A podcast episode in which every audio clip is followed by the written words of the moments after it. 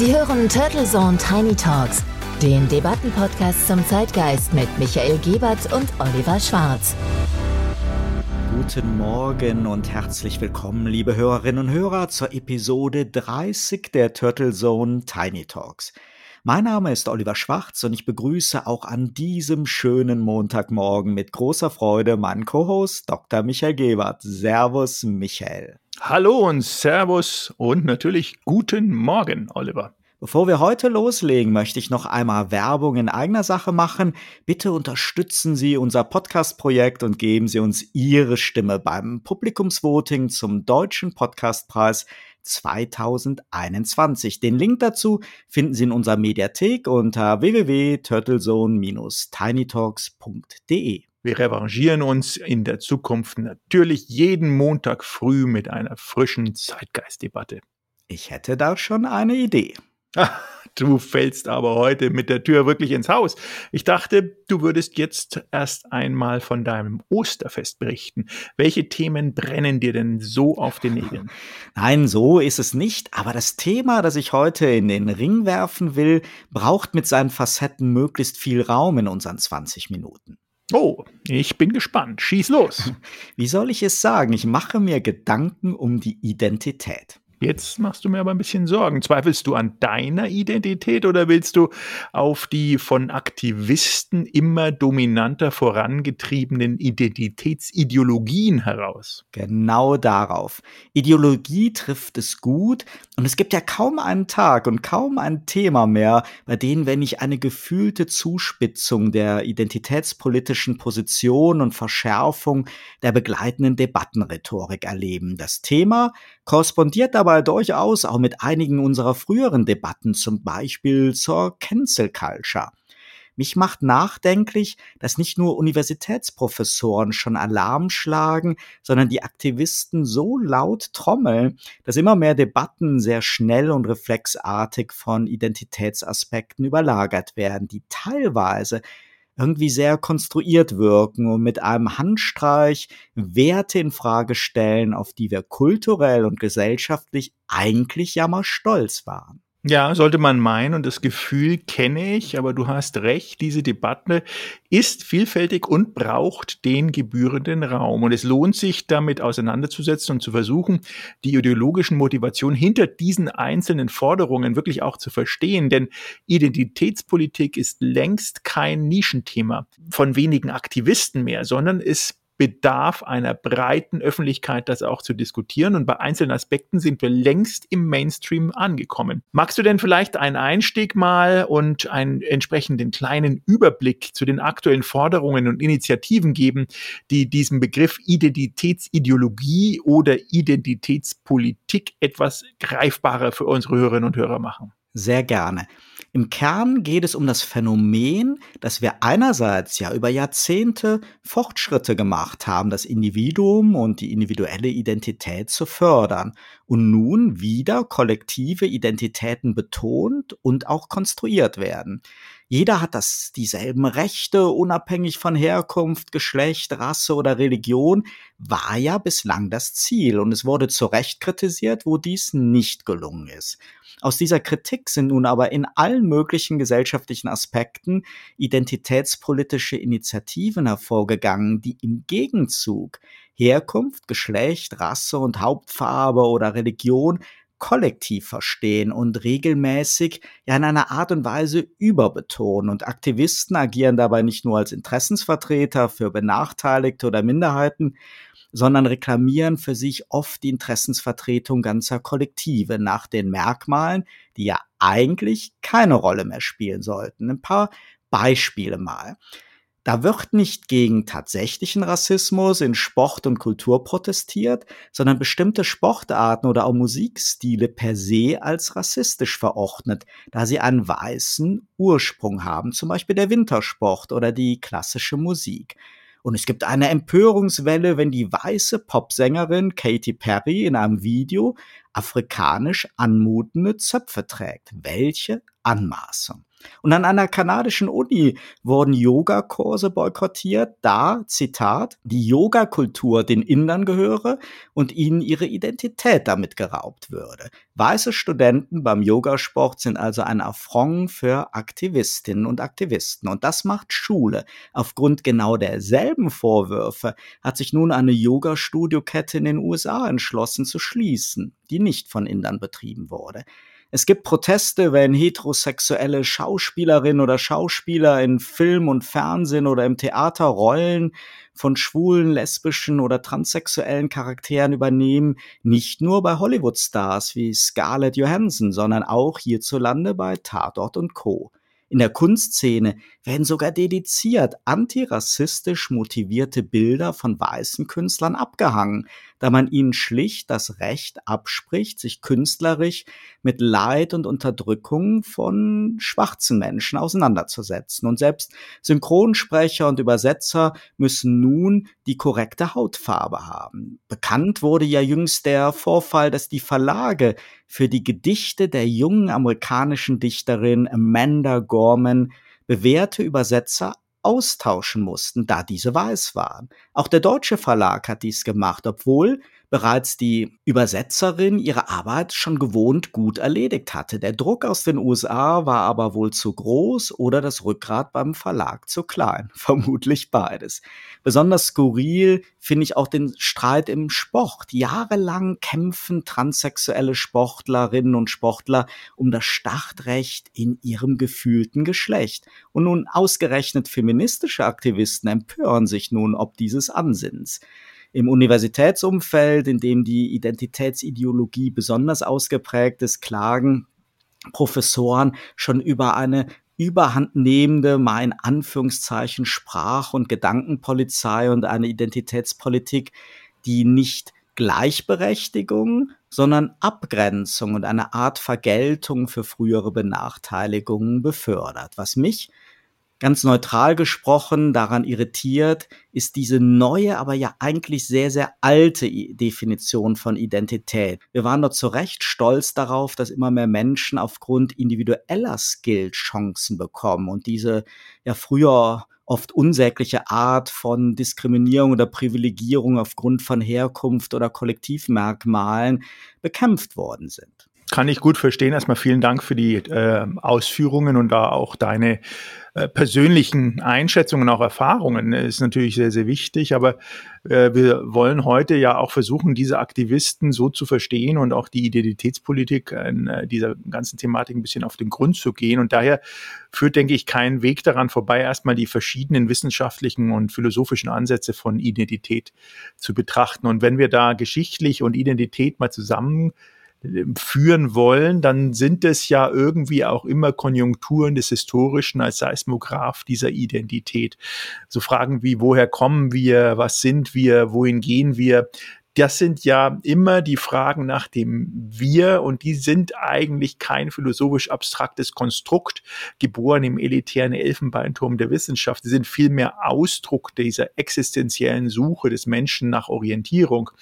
Und sein Ziel dieses Menschen in dem Fall ist natürlich die Beschreibung der eigenen Identität. Er wünscht sich, sich selbst zu erkennen, erkannt und auch anerkannt zu werden. Und im Dialog von außen und innen, vom Fremdsicht und Selbstsicht konstituiert sich dann das, was wir Identität in Interaktion mit der Umwelt nennen. Und diese Intensität der Bemühungen, personelle wie kollektive Identität zu beschreiben, ist immer auch ein Indiz für den Grad gesellschaftlich-kultureller Stabilität. Und genau das ist das, was du ja auch beschreibst. Fragen nach dem Wir erübrigen sich weitestgehend in dieser Fragestellung. Eine Gesellschaft aber, die in einer tiefen Unsicherheit über das Verständnis ihres eigenen Selbst sich befindet und davon geprägt ist, wird immer angestrebt sein von der Suche nach einer Art normativen Gesamtzusammenhangserkennung von Selbstbeschreibung und Sozialwelt zur Selbstverständlichkeit von Identität und Umwelt. Ein sogenanntes übertriebenes Interesse an der Vergangenheit ist zuallererst ein Krisenphänomen, insofern die in dem Blick auf der Zukunft verlorenen Gewissheit aus der Vergangenheit entsprechend zu lernen.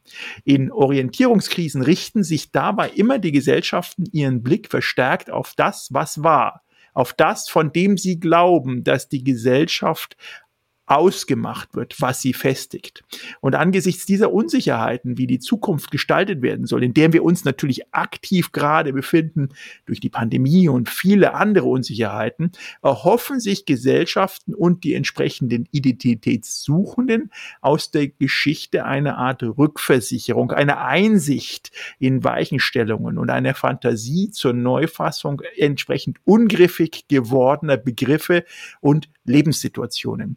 Insofern ist das Verständnis und auch die historische Bewandtnis, warum wir uns jetzt in dieser stürmischen Zeit, wenn es um Identität geht, wirklich auch berechtigt. Die Frage ist natürlich, wie du sagst, wie soll damit umgegangen werden?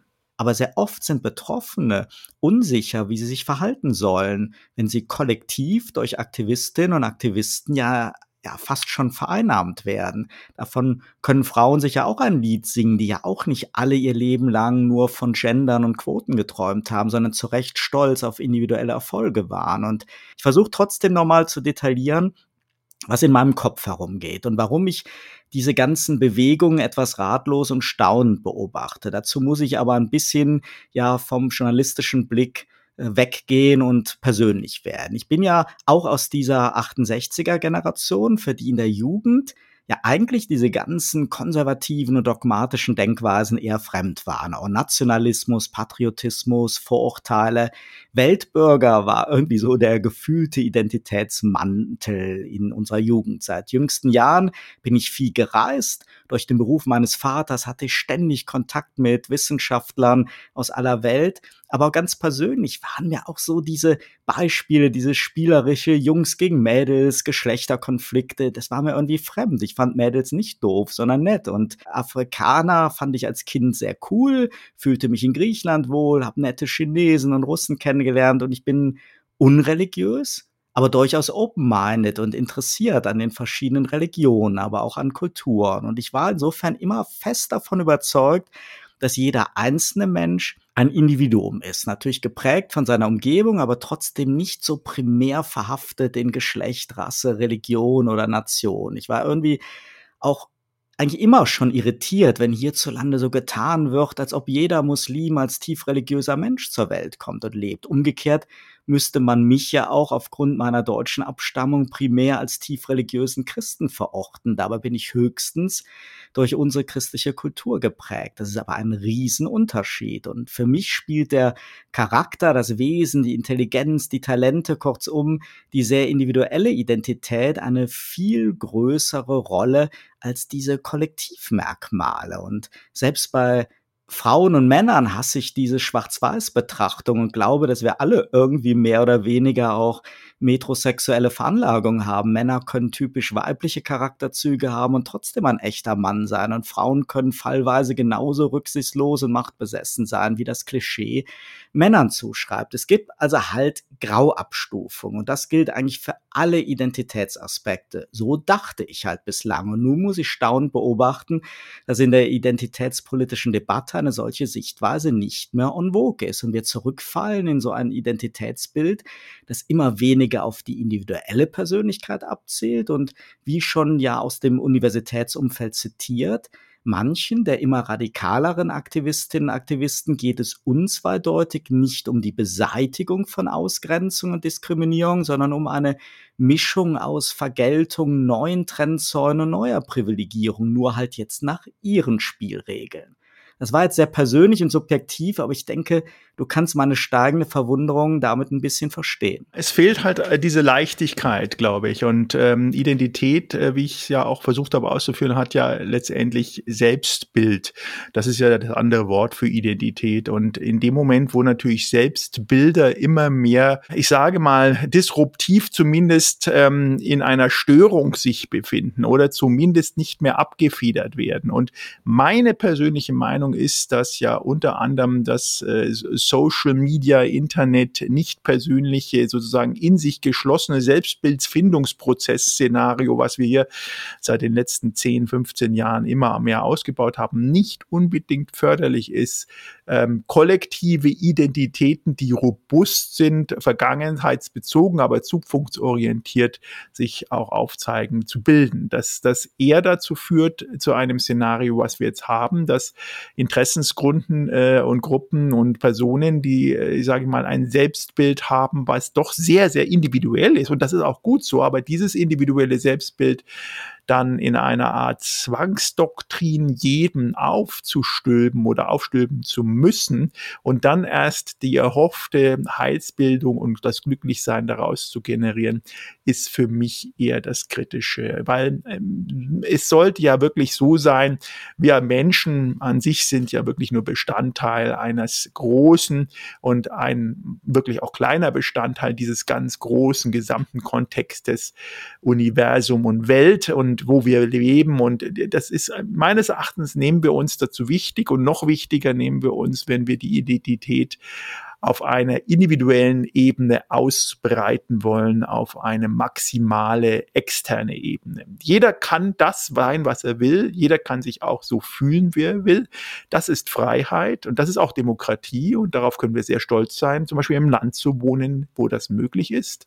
In dem Moment, wo ich allerdings das fehlinterpretiere und daraus wiederum Vorschriften gestalten möchte für die anderen, bewegen wir uns genau weg von dieser Freiheit hin zu disziplinarischen Vorschriftsthematiken, die wir alle schon gesehen haben, wie die in der Vergangenheit dann auch enden können. Insofern wäre meine Ratschlag oder meine Meinung zu dem Thema, dass jeder das tun soll, was er denkt zu tun, allerdings nicht in die Lehrerrolle stülpen soll und auch nicht andere belehren sollte, wie sie sein könnten oder sollten, sondern jeder das machen sollte, was er gerne machen will. Ja, da bin ich absolut bei dir und natürlich verstehe ich bei vielen Initiativen auch den Ursprung. Ich glaube nur, dass oft halt wie im Sprichwort das Kind mit dem Bade ausgeschüttet wird. Gut gemeint ist halt trotzdem nicht immer mit Maß und Verstand und ähnlich wie schon in unserer früheren Debatte zur Cancel Culture diskutiert, hört bei mir halt der Spaß auf, wenn eine vermeintliche Political Correctness maßlos wird und in Kunst und Kultur eingreift und sich anmaßt, über die Köpfe von Betroffenen hinweg anzuklagen und und auszuradieren. Und auch diese reflexartigen, demütigen Entschuldigungsrituale auf jeden noch so subjektiven Shitstorm hin, finde ich nicht förderlich. Denn langsam stumpfen wir einfach ab je lauter und dominanter die Aktivistinnen und Aktivisten werden, umso schwerer fällt es noch, um Kunstfreiheit, Kultur, Satire und Meinung zu kämpfen. Und wenn die Messlatte für Rassismus, Diskriminierung, Frauenfeindlichkeit und viele andere zu Recht sehr wichtige Themen so sehr gesenkt wird, dass ein Tweet und ein Hashtag genügen, um spontan zu verurteilen, zu canceln, dann geht das vermutlich auch zu Lasten der wirklich Betroffenen. Genau das wird aber zu Recht oder zu Unrecht immer wieder in Frage gestellt. Es ist also eine Gratwanderung, bei der wir uns immer alle auch hinterfragen müssen. Schön wäre es aber, wenn bei aller aufgeheizten Forderungen auf der einen Seite oder kopfschüttelnder Ablehnung auf der anderen Seite der Dialog nicht unter die Räder kommt und zwar zwischen allen Beteiligten. Und vielleicht sollte man auch als engagierter identitätspolitischer Aktivist wirklich mal abklopfen, ob indische Mitbürger sich ihrer Identität beraubt fühlen, wenn bei uns auch in Schwabing das Yoga hoch im Kurs steht und ob Colored People ein klassisches Konzert, ein Skirennen oder eine Ausstellung im Museum oder gar die Mathematik wirklich als rassistisch empfinden und ob Frauen sich wirklich beim generischen Maskulinum nur mitgemeint fühlen und sich statt einem bewussteren Sprachumgang von uns allen wirklich so ein konsequentes Gendern oder eine Feminisierung von Wörtern wünschen. Auch wenn damit ja eventuell wieder mit jedem Satz eine Geschlechtertrennung neu betont wird, statt einfach überwunden zu werden. Ist das nun identitätsstiftend oder kontraproduktiv? Reden wir über Zeitgeist, über eine überfällige Evolution oder einen Rückfall in bereits überwundene Schemata? Dazu haben Sie, liebe Hörerinnen und Hörer, sicher eine Meinung oder Antwort. Wir freuen uns sehr auf Ihren Beitrag, gerne auch als Sprachnachricht. Absolut. In diesem Sinne wünsche ich allen unseren Hörern und Hörern ein wunderbaren Start in die neue Woche. Genießen Sie es, bleiben Sie gesund und uns treu und wir hören uns dann nächsten Montag mit einem weiteren sehr, sehr spannenden Thema. Turtle Zone Tiny Talks, der Debattenpodcast mit Michael Gebert und Oliver Schwarz. Immer zum Wochenstart auf allen Podcast-Plattformen und auf turtlezone.de.